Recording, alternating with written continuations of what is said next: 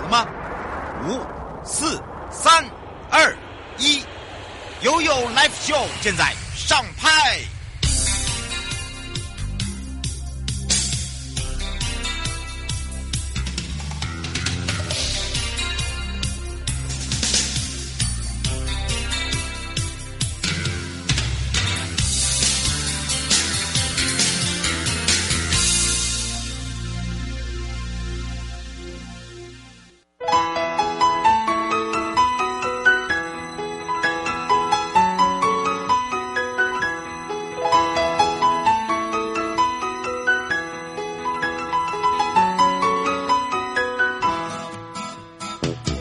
再次回到了 y o Live Show FM 零四点一正声广播电台，陪同大家，我是你的好朋友瑶瑶。好的，当然呢，这时间跟我们的生活法律、生活法庭是有相关的。在上半段呢，是由台北地检廖婉玉检察官陪同大家来聊到这个收到传票到底该怎么办哦。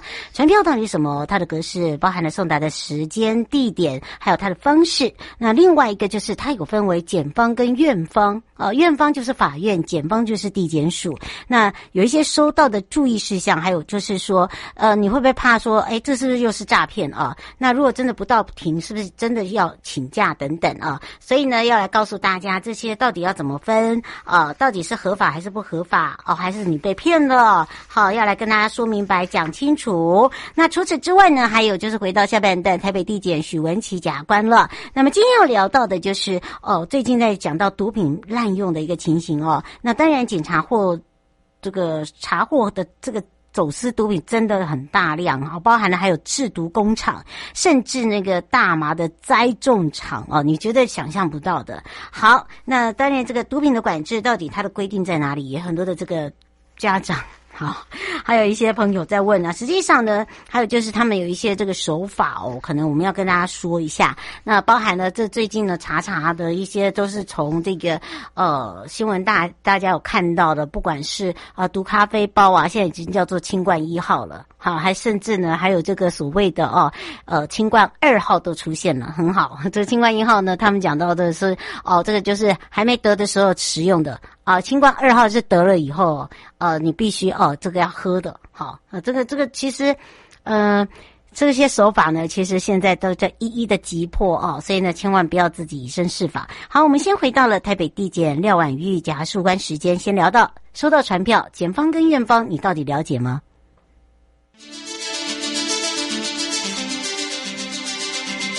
生活法律 Go Go Go，你我生活的好伙伴，我是你的好朋友哦。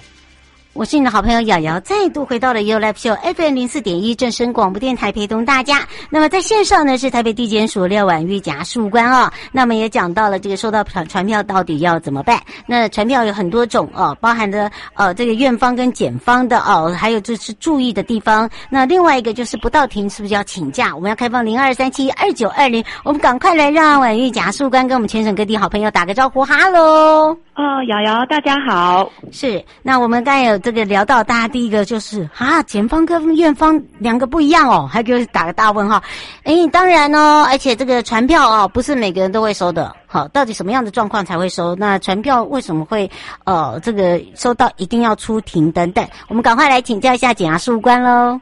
是，嗯呃，原则上有分那个检方的传票跟院方的传票。嗯，那检方的传票收到检方的传票表表示案件还在侦查中，嗯所以呃，如果收到检方，那你列为被告的话，也不要太担心，因为其实案件才刚在刚开始要进行调查，那可能你只是单纯被告，嗯那只要你被告就会列成被告，不是因为你一定会被起诉才会列被告，所以大家不用太担心。嗯，那如果是院方的传票的话，原则上有分两种，一种是检察官起诉的，那、哦呃嗯院方发的传票，那另外一种，因为现在有一种叫做自诉，好、嗯自诉的话就是委托律师，好、哦直来接开的跟院嗯方来起诉，好、这样的话直接。直接自诉的话，也是会收到呃院方的传票，那你也是列为被告。那这个部分因为没有经过检察官的侦查，所以会不会成立犯罪呢？那再还要再看那个院方审理的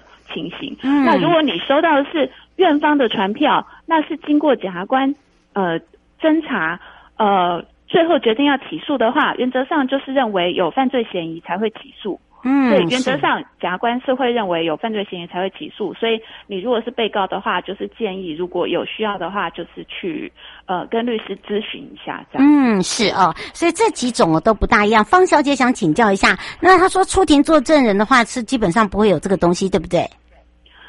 出庭作证的话，会收到证人传票，对你的身份是证人，它它哦上面会写吗？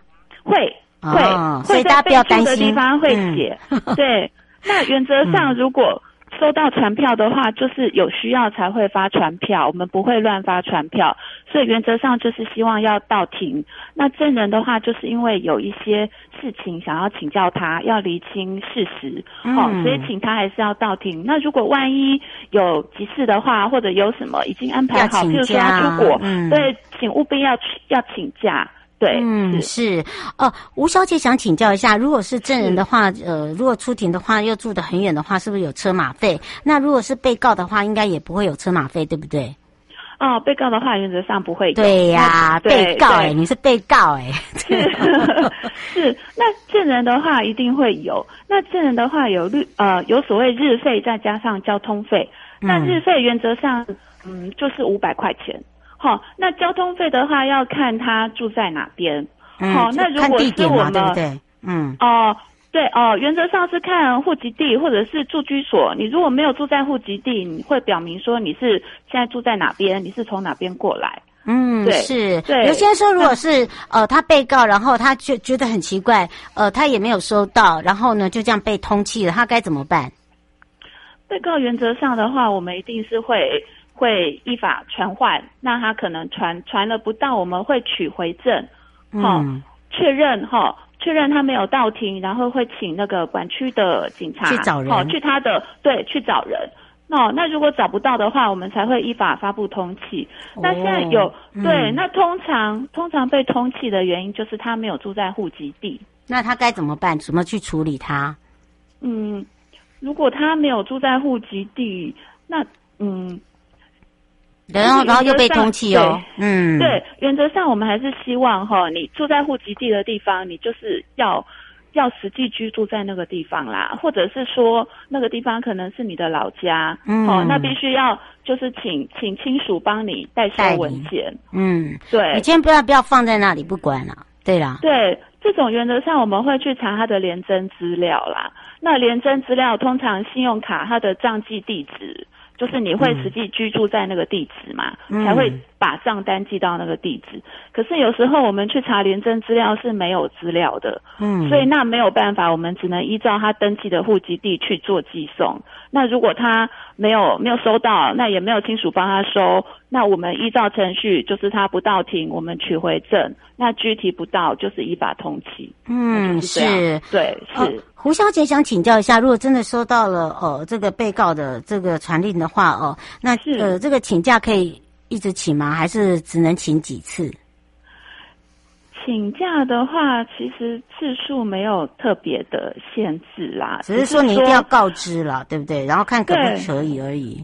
因为其实就是互相配合啦，就是可能要配合我们这边的庭期，哦，然后嗯配合、配合，当然如果是很重要的证人的话，可能也是配合他的时间，那就是互相互相取一个最大嗯数啦，不要说每次传你要每次都不来啊，大家也很很麻烦呐、那庭期也都开不成，没错，对就一直摆在那里也不是办法对、哦，因对，为这要或结案的，对对不对？是。嗯，所以要请大家注意一下，如果真的收到传票，最后应该怎么办呢？请教一下检察事务官。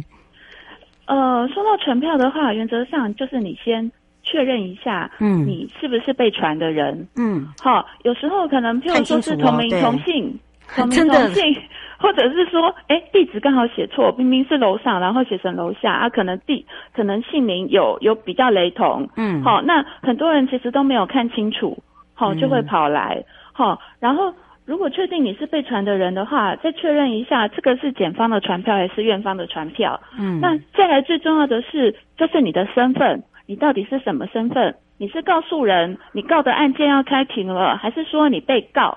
那被告的话，你是被谁告？你自己有没有心里有没有有没有底？好、好像嗯最近跟谁有什么问题，而且之前在警察局也做过笔录了，是那你可能就会知道。那如果说你根本不知道，哎，天下掉天上掉下来一个哎呦被告的传票，哎，莫名其妙，那你就马上看，因为我们如果是依法发的传票，上面一定会有联络电话。对，好，你就拨联络电话。那有时候是书记官的电话，有时候是检察事务官的电话，嗯就直接打过去。好，然后说说清楚你的名字是谁，那上面写的暗号是几号。好，他就会告诉你。好，嗯那你可以对，你可以请教他。哎，那我是被谁告？呃他对，以可跟以你跟讲我，先先先对问清楚嘛，对不对？对他可以，他可以讲你是被谁告。那案由的话，传票上面也会有，譬如说啊是诈欺啊，或者是妨碍名誉。